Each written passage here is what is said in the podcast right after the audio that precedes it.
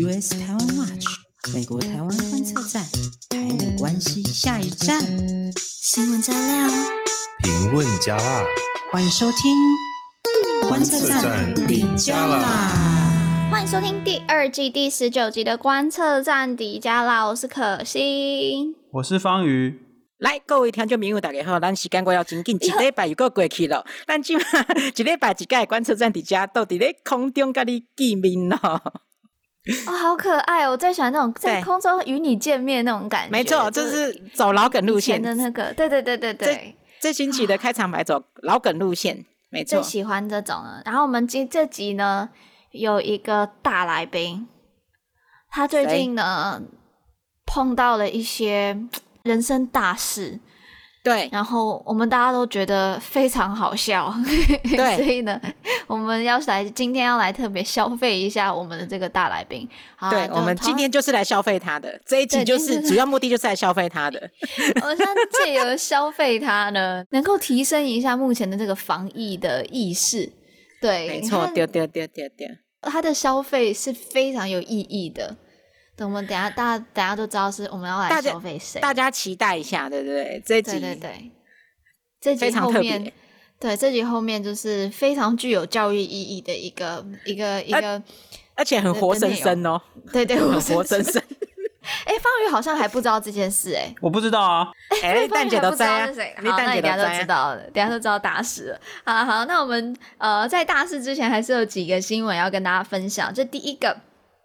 就是呢，美英澳三国就是，诶、欸，他们都是五眼联盟的嘛。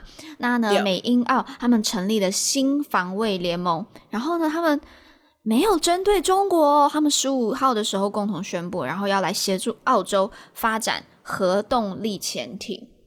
哎、欸，可是你这一集好快就进入重点，你是不是怕后面那个人 会讲会讲很长，所以想说前面赶快讲一讲。对对对，等一下大家都知道我们到底要邀请，我觉得大家有可能已经猜到我们是要邀请谁。我现在很担心我们那个剪接师今天会很累很累，赶快把前面的新闻压缩一下，赶快讲完这样子，因为后面可能要留很长的时间。呵，刚刚卡哥可心讲的哈，都、就是拜登跟英国的首相江省，那个我澳洲的总理莫里森，那三个人三个人哈，在咧召开那个视讯联合记者会，宣布成立什么 AUKUS AUKUS 啊。A U K 嘛，英国啊，U S 美国对啊，主要的目的就是协助澳洲来取得这个核动力的这个潜舰的技术，让澳洲的潜舰能够在这个印太地区可以长期的从事任务，然后维护这个印太呃区域跟和平啊。但是加几个真趣味的代志就是讲，这三个的这个诶总理甲总统拢表示讲哦，这任务哦并无真。对任何一个特别的国家哦，哈，受访问的这个国家，拢无，阮拢无针对象哦，嘿对，诶，受访问的这官员嘛，对这媒体表示讲，这下作并无针特别讲针对象，这是为着要推动这个战略利益啊，哈，维护这个基于国际的这个呃规则的这个国际秩序啊，促进印太地区的和平稳定啊，巴拉巴拉巴拉，但是咱无针对什么国家哦。对，这个这就是非常有趣的这个声明哦，就是他们说他们没有针对任何国家，可是哦，美国之前曾经抨击过一个国家破坏了所谓基于规则的国际秩序。我们刚才说嘛，因为刚才那个官员就说我们要维护基于规则的国际秩序，美国之前只有抨击过一个国家，是哪一个国家呢？其实也很好猜嘛，那就是中国。对，然后呢，这个美国跟英国的媒体。所有的媒体都下标说，这个就针对中国了啊，就是要抗中。但是你媒体是媒体啊，那这个我们可以说这个拜登啊、强森啊，还有这个莫里森总理，他们都说没有针对，没有针对谁，没有针对谁，大家不要想太多。但不不不不不不不不，我有有一个人，我觉得就算跟他讲了那个不要讲针对，他可能还是会不小心讲出来，我有点担心那个人。香菇应该知道是谁。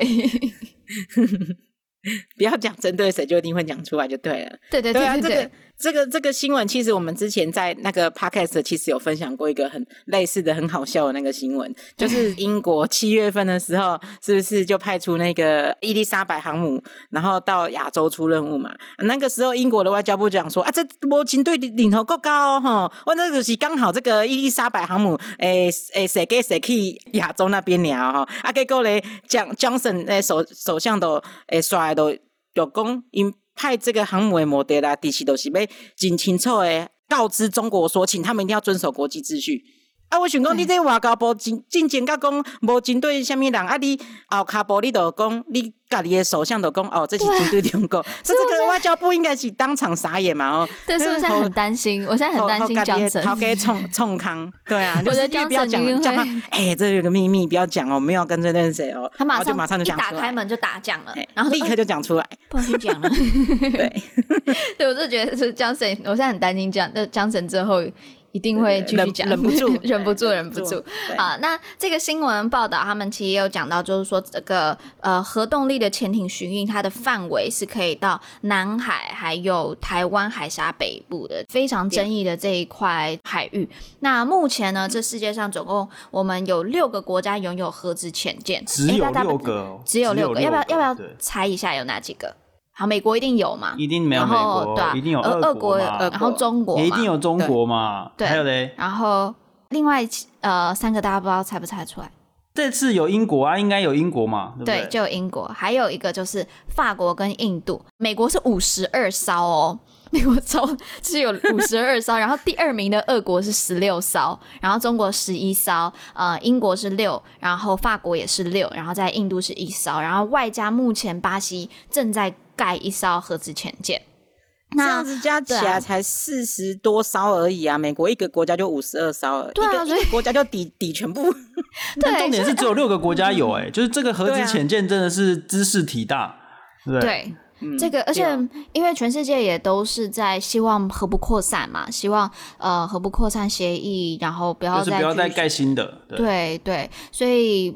盖核子潜舰，其实它是有它的争议在的。呃，我觉得这次把整个澳洲就是要协助澳洲去发展他们的核动力潜舰，其实是意识到了。我个人的解读是他意识到澳洲在印太战略当中的一个重要性。因为其实大家知道，就是印太战略不是美国提出来的，一开始是呃安倍。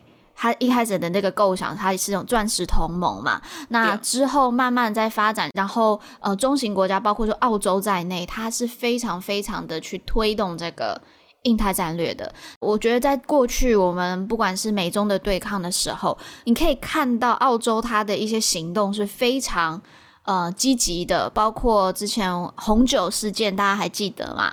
嗯、然后还有一些矿产的部分，就是它跟中国之间还有五 G 建设。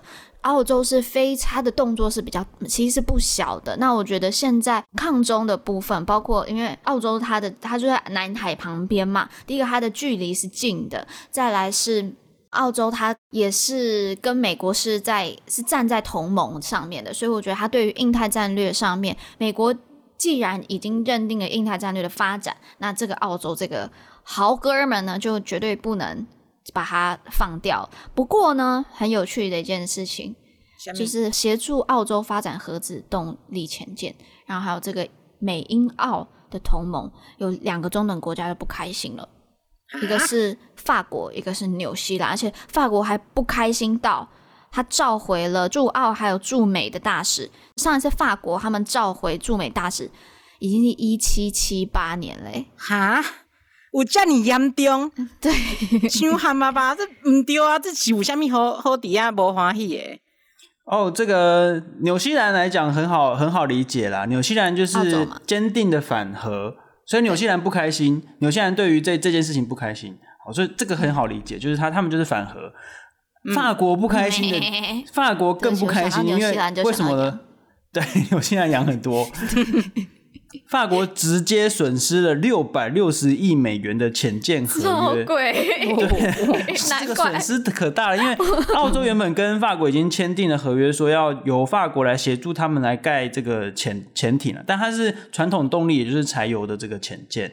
这下子呢，这个澳洲就跟法国解约，然后就说那要跟美国跟英国一起来盖这个核子的潜舰。法国就觉得人家抢他生意就对了，气死了吧？抢行李，的确是抢生意没有错。错啦，就六百六十亿美元，大家算一下这是多少钱啊？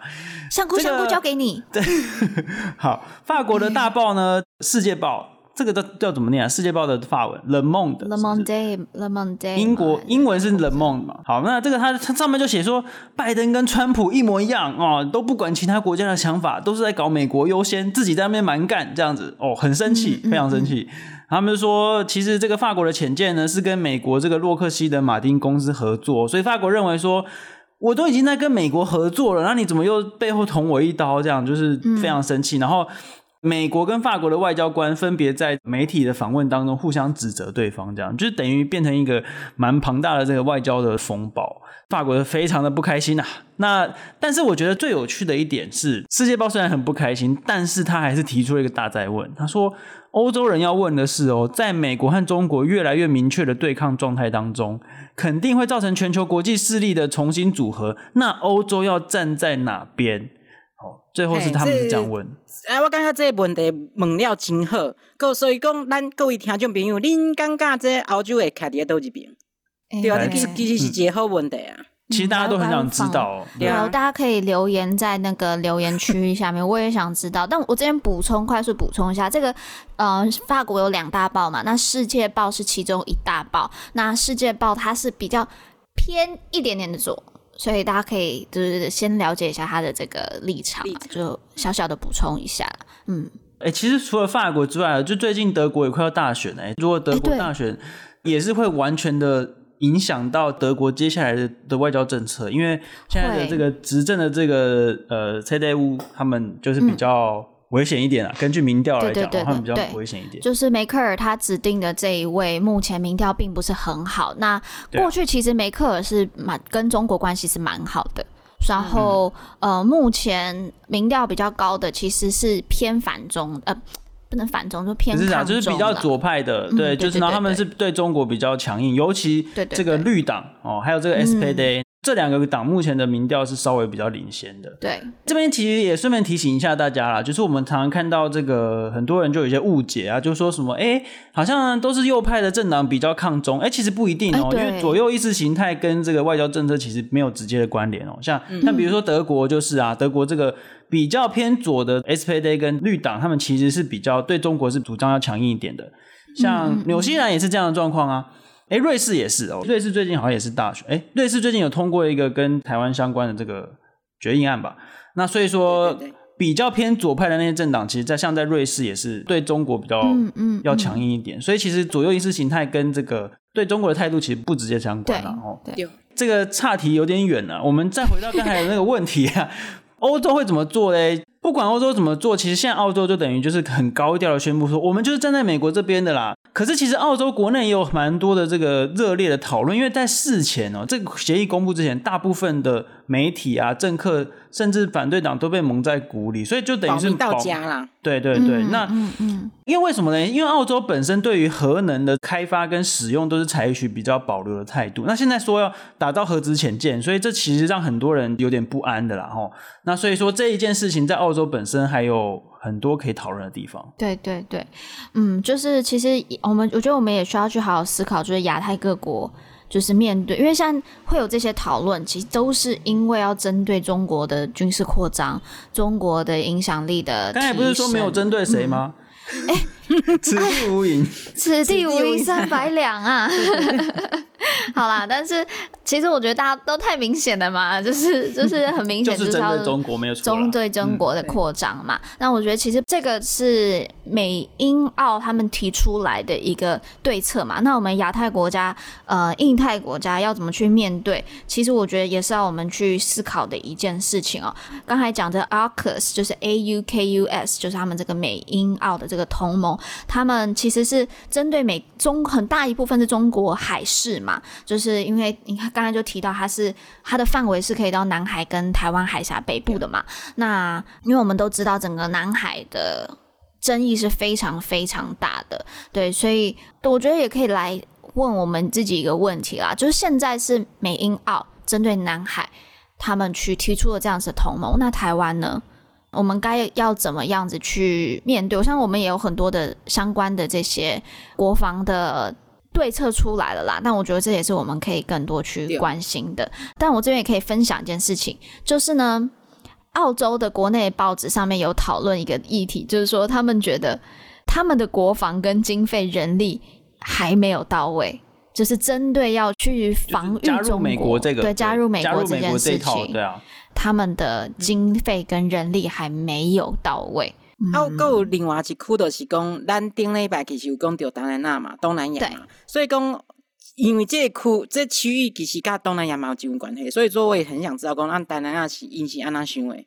对这对对对，嗯，我觉得这个新的这个同盟真的是会影响很深远，尤其在东南亚区哦，因为对东南亚来说，就是各国数十年如一日，就是不想选边嘛，那他们就是不想要得罪任何一方，这样，那所以以东南亚这边的这个呃集体的组织叫东协嘛，那东协其实一定大概就只会很四平八稳的，就是发表一个很有礼貌，那叫什么？礼貌又不失尴尬的这个呃外交声明，这样 微笑一下就说哦，我们很欢迎什么之类的。可是其实哈，就是我觉得各个区域里面的一些比较强大一点的国家，嗯、经费比较多的国家，可能。也没有办法慢慢等下去了，因为你看，像在中国跟美国的这个竞争越来越激烈的状况下，这些印尼跟越南啊这些国家，迟早呢，我觉得啦，也有可能会走上一些比较双边的这种模式，就是不会慢慢等东协了啦，然后也不会慢慢在等那边说大家都说不想选边，可是其实你越来越难不选边了。哦，我觉得大家已经快放弃东协了吧？就东协讲这么久，然后开会都没有什么呃一个具体的承诺，内部差异太大了。对对对。嗯我觉得大家也慢慢认知到这件事情啦。好啦，那这是第一则新闻啦。那第二则新闻，以台湾的外交拓展上面非常非常的重要，就是在去年的时候，二零二一年，哎，今去年是二零二零，好，二零二零年的二零二零，忘了过太快，都待在家待太久，过一个疫情，你几个月时间感错乱哎，真的会，我觉得真的会哈。那去年的时候，十月底。美国两个非营利组织，一个叫做 NDI 国际民主协会，跟 IRI 国际共和研究所，他们都分就是在同一天，他们宣布要来台湾开设办公室哦。就在这个礼拜呢，NDI 就来了，然后下一个就是 IRI 嘛。那我刚才有提到就他们的中文名字，因为他们这两个组织，他们名称因为一个是有共和，一个是有民主。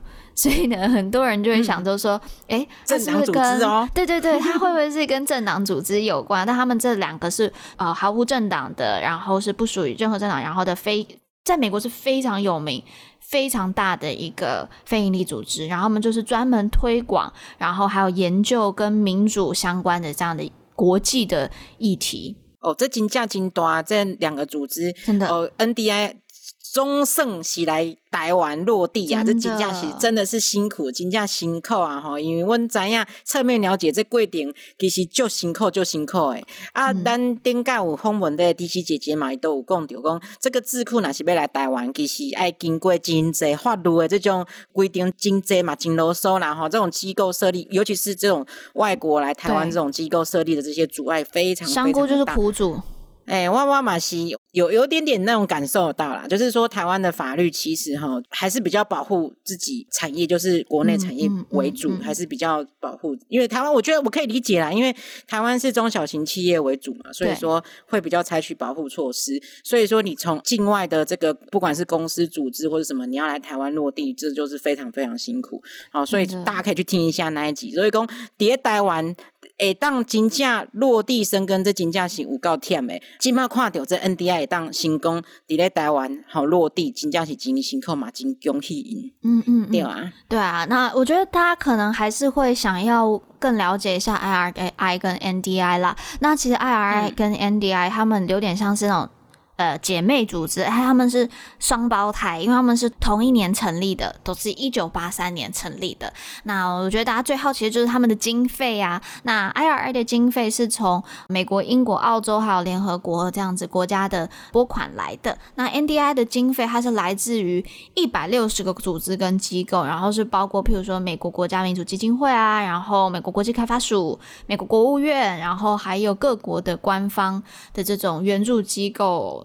也当然有包括私人的捐赠啦。其实这两个组织在来台之前就已经跟台湾的公民组织已经有很多年的这样子的交流了啦。嗯，我想到哈，其实咱 NDI 讲，因为阮今麦来咧录这 podcast 嘛，好我想着讲 NDI 敢若嘛有 podcast 的，毋知影是毋是爱推荐大家去听。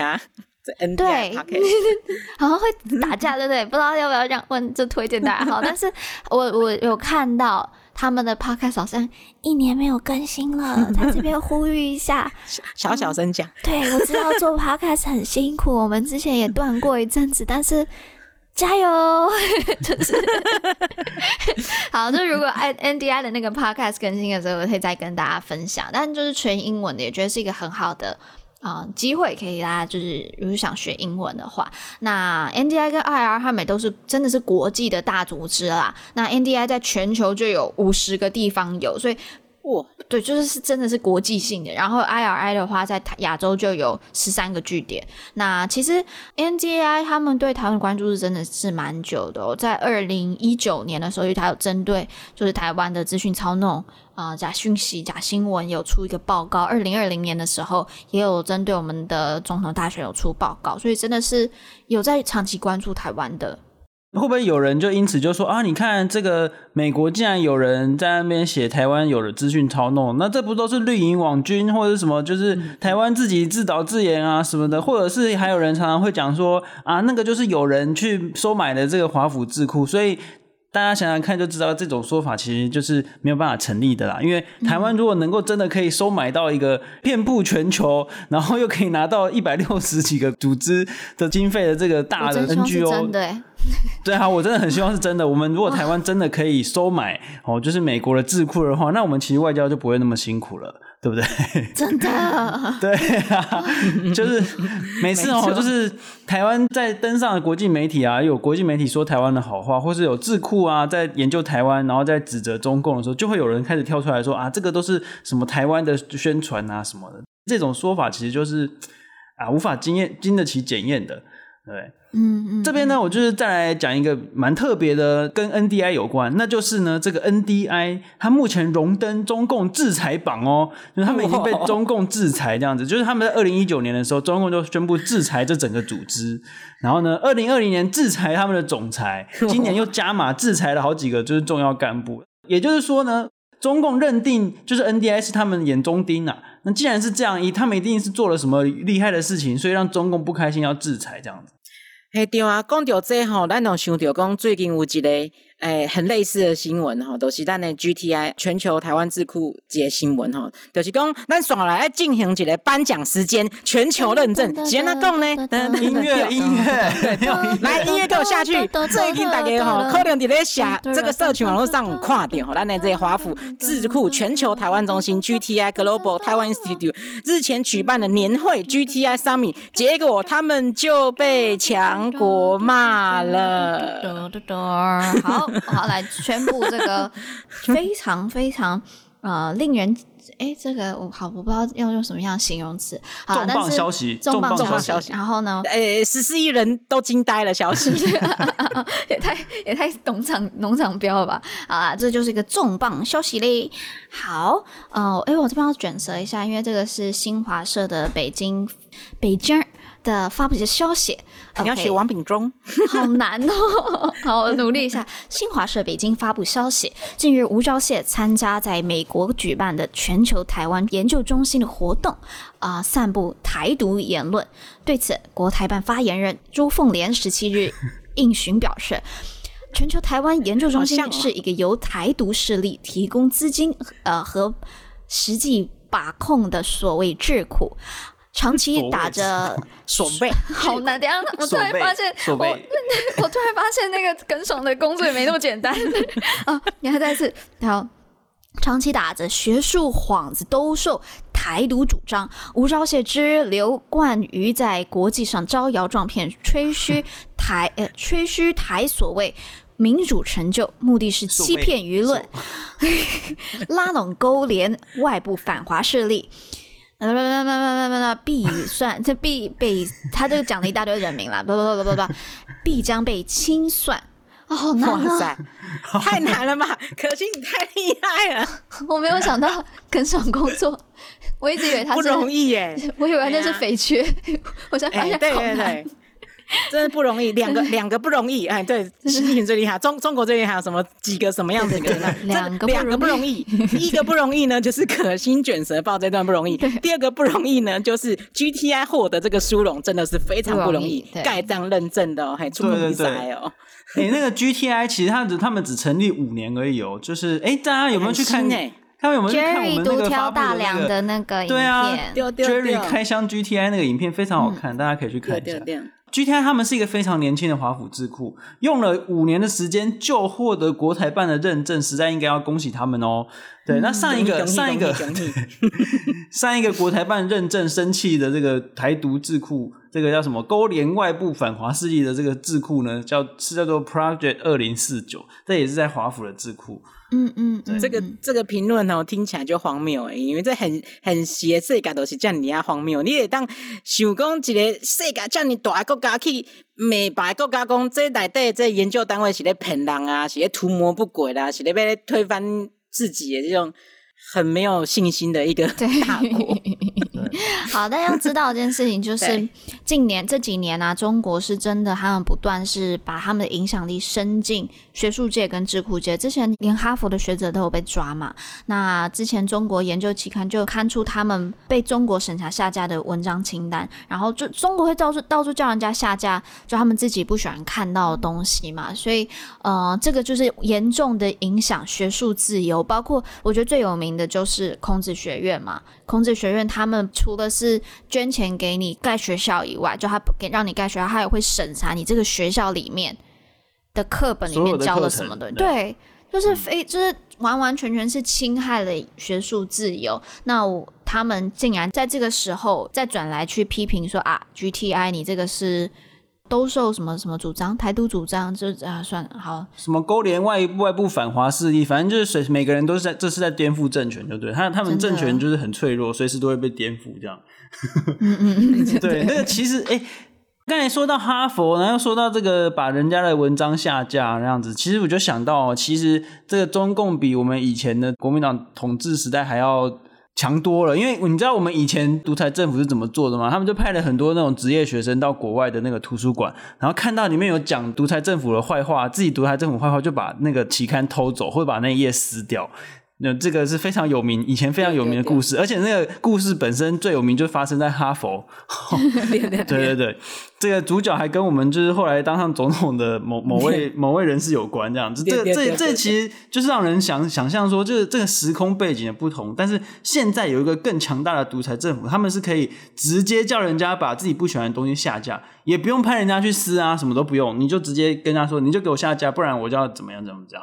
这样子，更有趣的事情呢，是很多人看完就是说下架的新闻，就开玩笑说：“恭喜你被中国下架。”那有些人就说：“哎、欸，我做的那么认真，为什么我没有被中国制裁？我没有被中国下架？”这样，这当然是开玩笑的，但是这真的是很严重的事情啊！中国言论的审查越来越夸张，还在很多国际组织也有这样的现象。大家发言啊，写新闻稿啊，都要去想说哦，不可以惹到中国啊，就自己去做自己的这个言论审查。所以，其实中国的这个影响力哦，嗯、这威权扩散的这个能力，其实是值得我们去警惕的。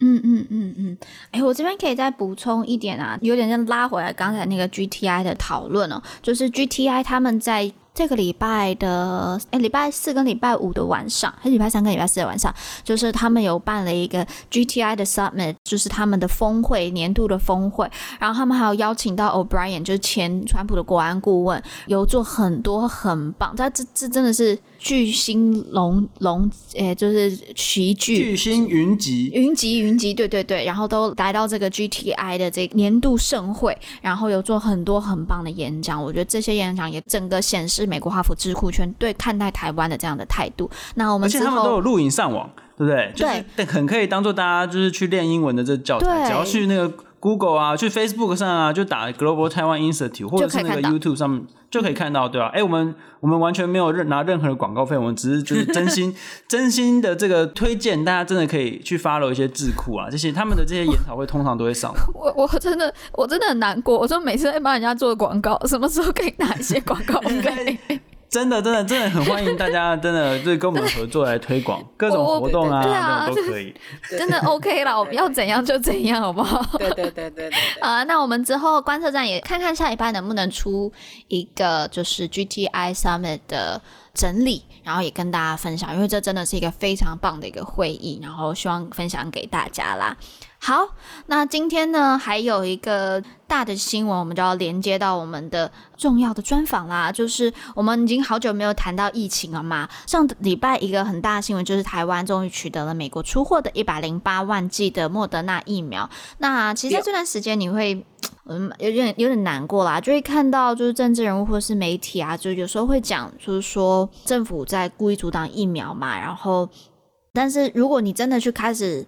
讨论疫苗的时候，很多人好像又会说啊，疫苗很危险。在还没有足够证据的时候，把很多的，就是比较不幸的消息，全部都跟疫苗直接画上等号。我自己听看到这样子的讨论风气，我觉得并没有很健康啦。对啊，哎、欸，好像很多在台湾的人还还说还没有等到疫苗。嗯嗯嗯，我觉得重点其实是在于说，现在我们所谓的疫苗不够，并不是买不够，而是还没到货。疫苗缺货，其实全世界都在面对。那我们其实台湾呃卫福部有宣告，我们已经买到的这个数量其实是是足够的，可是就是还没到货。那我们最近从美国那边催货催到一百多万剂嘛，而且是从美国直接寄过来哦，这个是非常少见的，因为美国除了自己捐赠出去之外，很少非常少是从美国的莫德纳厂直接出货给买家，因为我们之前拿到的莫德纳大概都是从欧洲厂来的。所以我觉得这也可以看到，说台美关系目前状态是很好的。可是难过的地方在于说，你去看台湾的新闻，就一直讲说什么，我们应该赶快再给他买个三千万剂啊，厂疫苗厂商就会先出货给我们。其实只要平常试想一下，就知道不可能啊，因为订单都先来后到，就有先来后到的问题。疫苗厂也不可能为了台湾去得罪那些还在排队其他众多国家嘛。所以其实我觉得大家看到类似的新闻啊，说什么台湾在阻挡疫苗，其实真的要小心判断。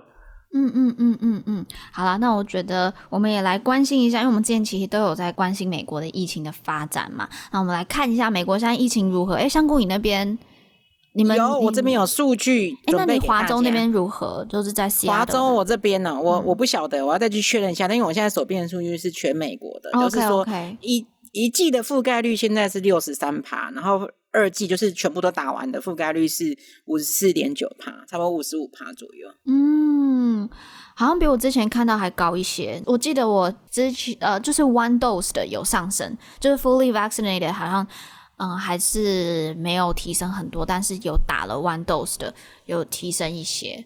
最近美国在讨论一个 vaccine mandate，就是说美国总统拜登他们可能即将要推出一个强制的哦，就是说。员工数超过一百人的企业必须要强制员工接种疫苗，或者是每周接受检测。那这些，这个美国总统拜登说，他其实接下来还会签署行政命令啊，要求联邦政府的员工还有联邦政府的包商都接种疫苗。啊，如果拒绝的话，就是要开除或者是解约这样子。嗯嗯嗯嗯嗯。其实我觉得这个拜登这个 vaccine mandate 还蛮大力的耶，就是直接是这样要求，因为。我能够理解，就是对拜登来讲，因为解决疫情是真的非常重要。因为他在竞选的时候的论述就是说，川普他没有办法解决疫情，因为川普那个时候民调疯狂下降，也就是因为疫情嘛，就是他真的没有办法把疫情弄好。当时拜登他一上任，他就说他允诺做到，就是他说在我的这个任期之下，不用担心，对，执政之下会把疫情给。扑下来就是扑火，但是目前看到就是，我觉得拜登也没有办法想象到，竟然这么这么多的变异，接着又接连的出来，然后我个人感觉到了美国一动没掉啊啊，这对不对？就大家都觉得他受不了了，好烦哦，就是到底有完没完？对，其实没办法限制大家的行动啦，因为你看大家已经没有办法再忍受，就是忍受不了，就是被关起来。对，我觉得台湾人现在也感受到啦，就是我们。就是 lockdown 几个月，我觉得大家也都快受不了。我今天去，因为我今天早上，今天是礼拜六，就是中秋节第一连假第一天，然后早上去净滩，就去到北海岸九份的那段地方，全部都是堵车的。早上我九点就出发，在那个海滩，我要净滩也全部都是，就很多人，感觉到人比乐色多。呃，没有，乐色还是比较多，乐色还是比较多，就是就感觉到大家真的东北调，觉得有完没完，冲出来。对啊，伊其实阮公司吼，微软伊其实伫咧前几站啊都发配 email 好多。就大概爱去注下，就是其实我们已经算是算强制啊，就是在拜登还没有发布这个命令之前，我们就已经收到 email，就是在加拿大他不管你，但是如果你要回公司回 workspace 上班的话，就是要打疫苗才能回去。哦、然后过不久之后，因为但是这个是因为就是我们自己公司要求嘛，但是你也知道，可能有些州他们的意识形态关系，让公司比较不方便，就是没有办法那么直接推动这种这样的方式，所以说拜登都底下来啊，都是跟温。总统底下来宣布，讲反正你全部美国都一样啦，你管你在哪一州，你只要员工超过一百人的这个企业，你都搞哇按那走，你就是他就说这这种东西就是跟那个个人自由跟个人选择没有关系啊，对啊，就直接打脸这个保守派，这个是直接打脸。但是说真的，你说什么个人自由，就是不能妨碍别人自由啊？你如果你不打疫苗，那你如果你身上有带源的话，你到公司上班，你传染给别人，你不就是影响别人了吗？对，但是现在还是受到很多的反弹啊。那尤其是州长。有一些就是共和党的州比较多，就是他们说要保障大家的个人选择，这其实还还是会拉扯蛮多的。对，我觉得这真的是意识形态上面的一个巨大的拉扯。哎，其实我这几天也有在关心这相关的新闻，而且哎，我不知道就是大家知不知道，就最近刚好是。有在关注时尚的这个的的观众会知道，就是在纽约最大的一个是 Met Gala 嘛，嗯，是是募款会，但是就艺人还有这些明星他们都会盛装打扮参加，但这次呢有很多人缺席，为什么呢？因为就是 Met Gala 他这次就要求就所有去的人你都一定要打过疫苗，那有一些很巨星，譬如像是唱 Super Bass 的那个女生，突然忘了。Nicki Minaj 他就这次没有来，她就不希望因为要参加，然后她去打，被强迫。对，她就觉得她想要再了解更多、嗯、呃疫苗相关的资讯，她才去打，能够理解啦。但是说真的，现在疫情的紧迫的情况下面，然后呃大家也都正东北调，想要冲出门的时候，嗯、呃，真的似乎以工位的角度来看。考虑的时间或是在等待的时间，可能真的没有那么的长。那我这边可以跟大家分享一个，就是现在这个 vaccine mandate 在美国很争议嘛，但其实在一九零五年，在一百年前呢，当时是天花。那个时候的天花很严重，然后出了就是疫苗嘛，我记得我们小学的课本里面都提到，就是天花疫苗。那那个时候的法院呢，就裁定呢，就是 Massachusetts 麻州呢拒绝，就是那时候有一个人，他们就就也有一样的这个。疫苗强制的命令出来，就有个人他叫 Jacobson，他就不愿意，他觉得他没办法接受这件事情，因为如果你不打疫苗，你还要被罚款，对，然后所以那个时候他就告上了州的最高法院，那个时候 Massachusetts 法院裁定 Jacobson 是输的，因为那个时候。Jacobson 是他依照他觉得依照宪法第十四条修正案，他应该要被保障他的个人选择的自由，然后在任何的情况下面。但是呢，这个当时的法院就是觉得不行，因为个人自由不是完全不受约束的绝对权利。嗯、呃，但到目前为止，说真的，就是啊、这个 vaccine mandate 在美国还是非常的具争议啦，就是还是有很多的共和党州，或是有一些。一些部分的人民没有办法接受这样子强硬的方式啊，对啊，所以美国的疫情也不知道还会再持续多久啦。好啦，那讲到这个疫情，我们当然就要邀请最相关的人，活生生的、活生生的受害者，这一位苦主就是 Jerry，竟然是 Jerry。我现在才知道，你现在才知道，你现在才知道，买那么久的梗，苦主前面公要顾，前面公啊，就是 Jerry，没叫 Jerry 出来，出来，也不用隐瞒了。对，这个有有看直播的，应该都已经知道了。对，哎，Jerry，你现在还好吗？Jerry，你现在还好吗？真的是太可怜了。我还好。Jerry 叔叔哭哭，我知道 Jerry 之前就好像有失去味觉，对不对？你还是讲味觉失调？味觉失调？对，其实对啊，应该应该这样子啊。我觉得，我觉得从头让他讲一次好了啦。整个你的奇遇记是怎么样？从头到你怎么发现你那个丢标哎。好，我我先跟大家讲我发现的过程，然后再跟大家解释一下现在德州的状况。嗯、对，好好好。对，其实今天是礼拜六嘛，所以是算是上上礼拜六的时候，嗯、那一天我吃晚餐的时候就有点不舒服，就是有点吃不太下，然后又觉得其实。在那前几天就稍微有一点那种伪感冒症状，可是我就觉得可能是因为太累或者什么，然后就有点小鼻塞，就不宜有它。可是到了星期六的晚餐的时候，就突然觉得有点食之无味，然后那个时候也觉得说 有胃口吗？就是嗯，胃口那一天也没有很好，然后但是吃东西也没什么味道，嗯、然后我觉得可能是因为太累。然后后来到了隔天星期天，然后出去喝咖啡的时候，就发现哇，咖啡就是没味道。哦，你有没有一直喝、一直喝、一直喝，然后跟店员讲说你这东西没有味道？对，然后中餐的时候就是去吃那种 barbecue，然后有那种酱，加酱也没有味道，然后这个时候就真的觉得有点不妙了。不妙。德州的 barbecue 酱味道是很重，没对，对，就很甜，然后又味道很重，它是有点呛呛的味道。对对，通常对对。对，我其实试了蛮多个 barbecue 的 sauce，然后呢，哇，都都没有嘛，惨了，代机大掉。我好奇是是真的完全没有味道吗？嗯嗯，你吃不出味道。天哪，好神奇！但是辣的东西，你大概还是可以感觉到，就是你的身，你还是有那个生理反应。如果你吃到辣的酱，你可能还是会冒汗之类的，因为你知道辣它是有点那个痛觉，它有混合痛觉那种感受，对不对？所以。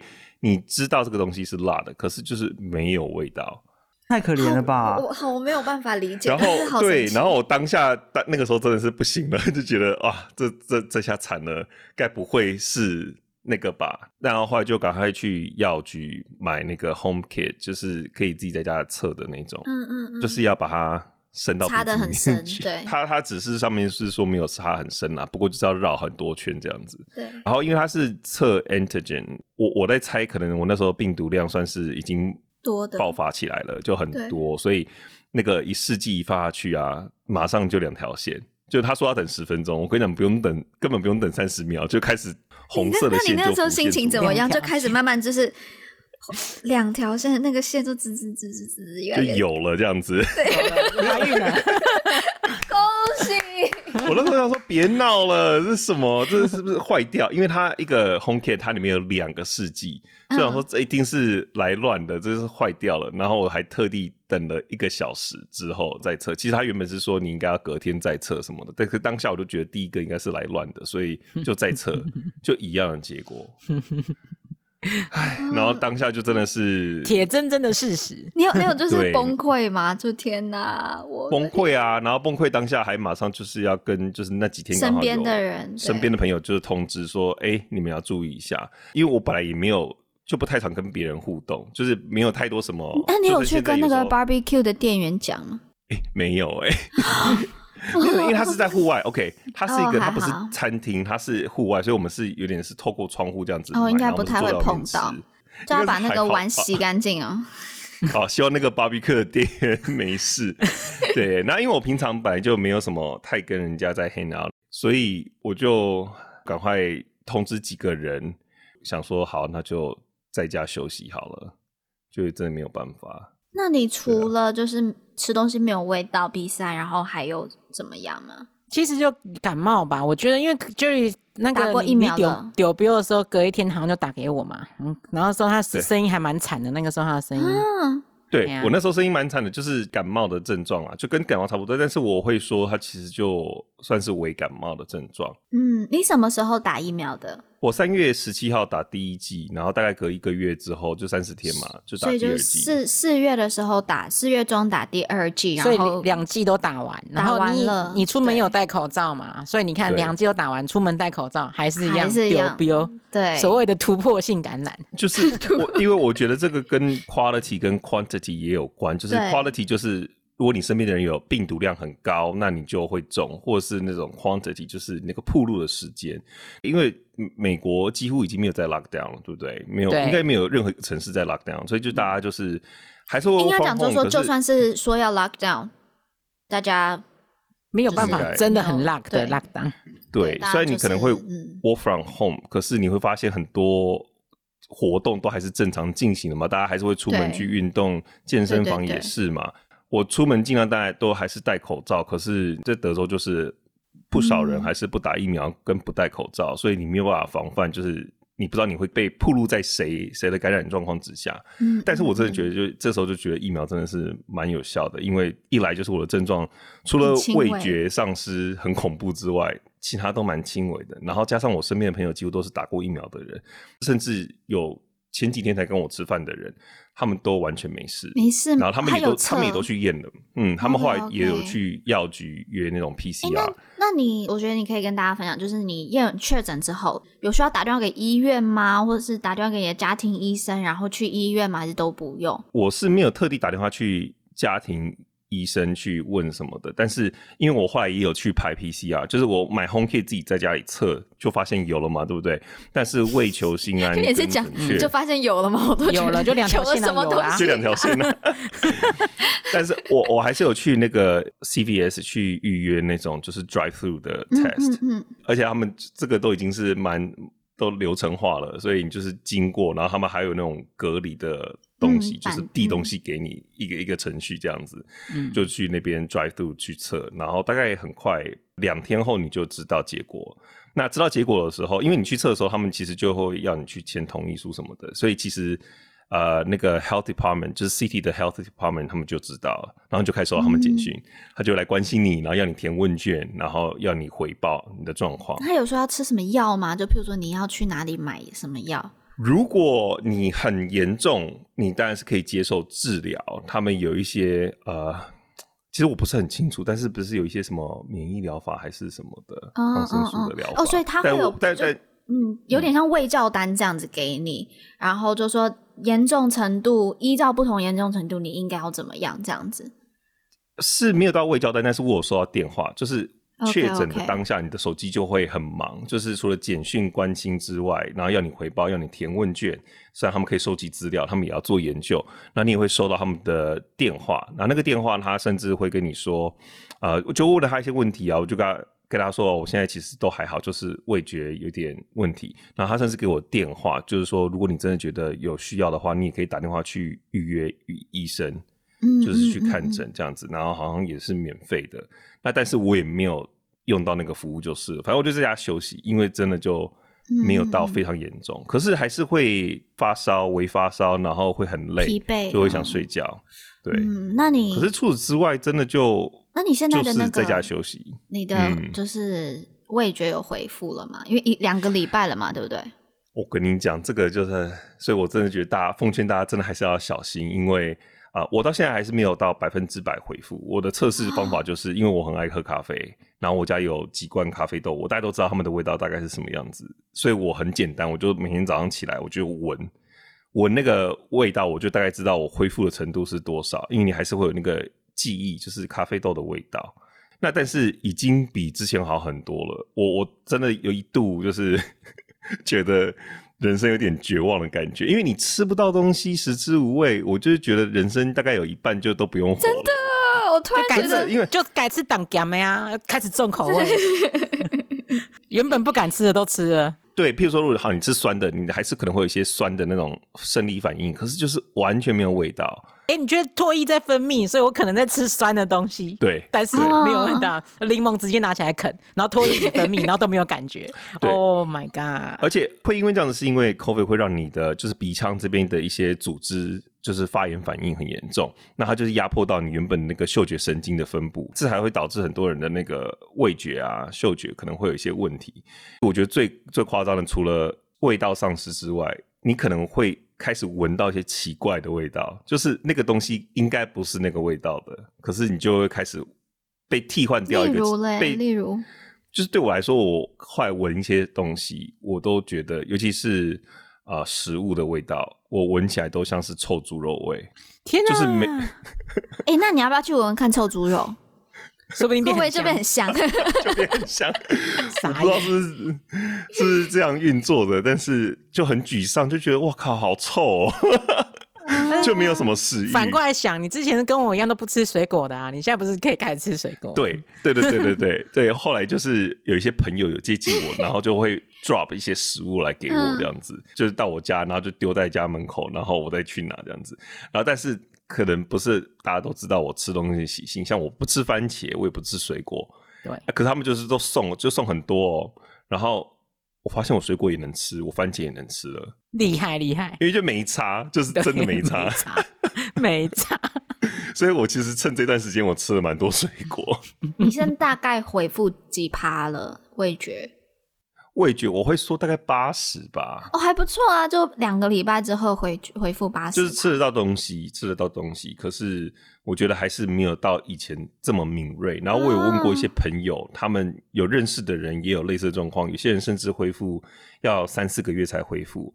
但是其实你如果去看报道，有些 long covid 就是 long covid 就是恢复之后有后遗症的人，嗯、那有些人是心肺的肺部的功能就变不好了嘛。那的确有一些 long covid 的状况是，就真的味道就再也没有，或是再也不一样。他在 long 也就是一年嘛？没有 long covid 就是终身。但他怎么知道是终身？因为现在才两年，啊，也也是啦，也是一年，对不对？就是长期的后遗症。对，啊、对，而且你知道现在在美国，我记得是之前有颁布一个 Biden administration，他有颁布一个法案 mandate 啊，不是 mandate，就是他一个法案里面其实。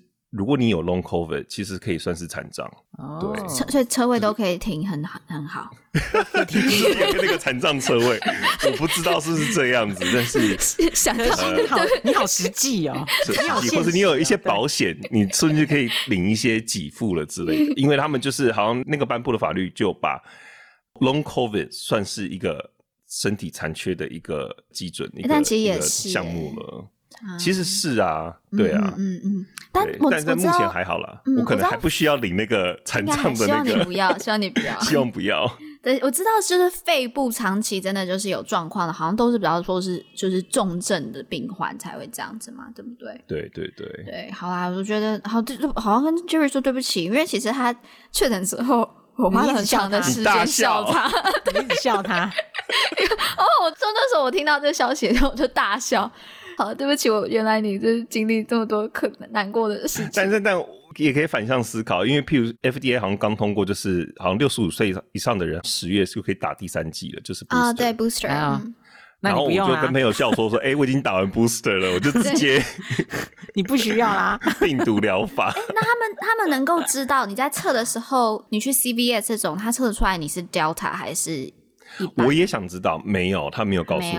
这个可能要去一些那种医学中心去，就是去做研究才会告诉你。其实我蛮好奇的，对啊，到底是是哪一个？因为现在美国也有 Mu 啦，就是 Mu variant。你你的猫也叫 Mu？对，我的猫也叫 Mu，就是我们都已经快要那个希腊字母快用完了，快快不够用了，快不够用。对啊，帮给他给他台语好了，教他一些台语。对，那那我好奇现在你。身边有确诊的人多吗？然后现在目前德州对于 COVID 的态度如何？德州哦，德州没有得不得的问题吧？只有什么时候得的问题。对对对对对对，这就是我我的我的一个心得。你的感想？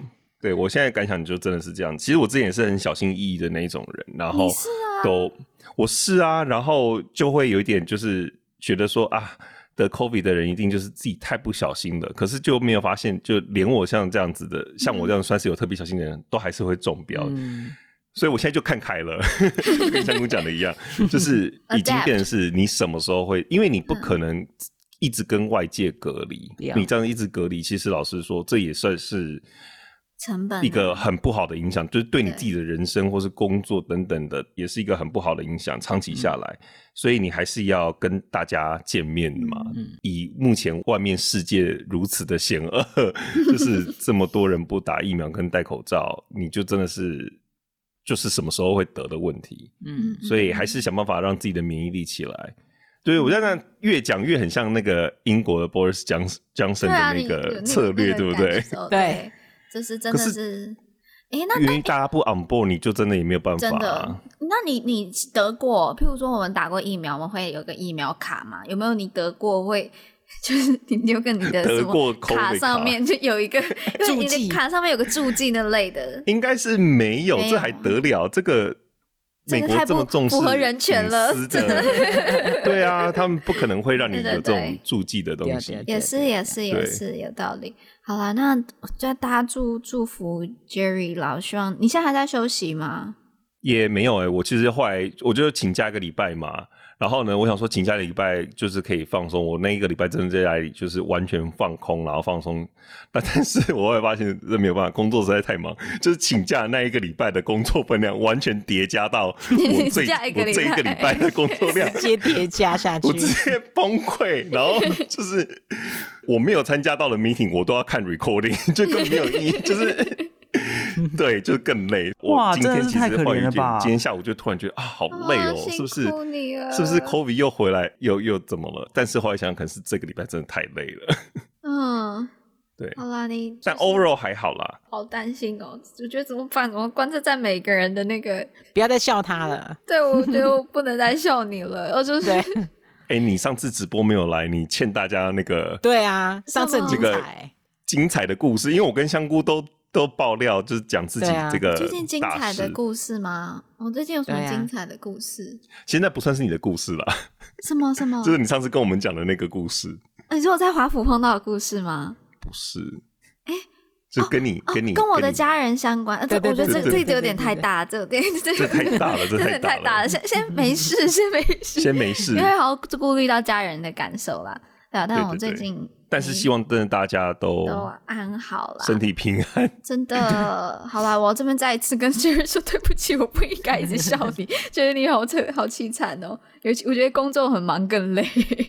对，对，好了，那希望就是 Jerry 他还幸好真的是有打两剂 Moderna 嘛，对不对？对，不会有重症，对他没有重症。至少没有重症。真的有差，就是嗯，我我真的觉得基本上没有太大的不良反应，或是就是你一般感冒身体会病恹恹的那种，就是感冒化。嘛，他们的目的就是要让它变成感冒化，或者或者流感化，对。所以我觉得，嗯，希望大家还是可以去打疫苗啦。然后，虽然 Jerry 是说 只是时间问题，但台湾台湾不一样啊，台湾的民风是比较大家比较谨好慎，zero tolerance，对啊，零容忍。欸，零容忍，对，所以就还是大家做好防疫措施啦。对，会变成像那种老人的健康节目，健康节目，老人健康关心你的膝盖，关心你的更新公益精神。坐骨神经，好了好了，那我们今天观测站关心你的抵抗力。观测站空八空空专线。好，那我们今天的节目就先到这里了，那我们就下周再见，大家拜拜，拜拜拜拜拜拜。下拜见。去关心 Jerry，去关心 Jerry。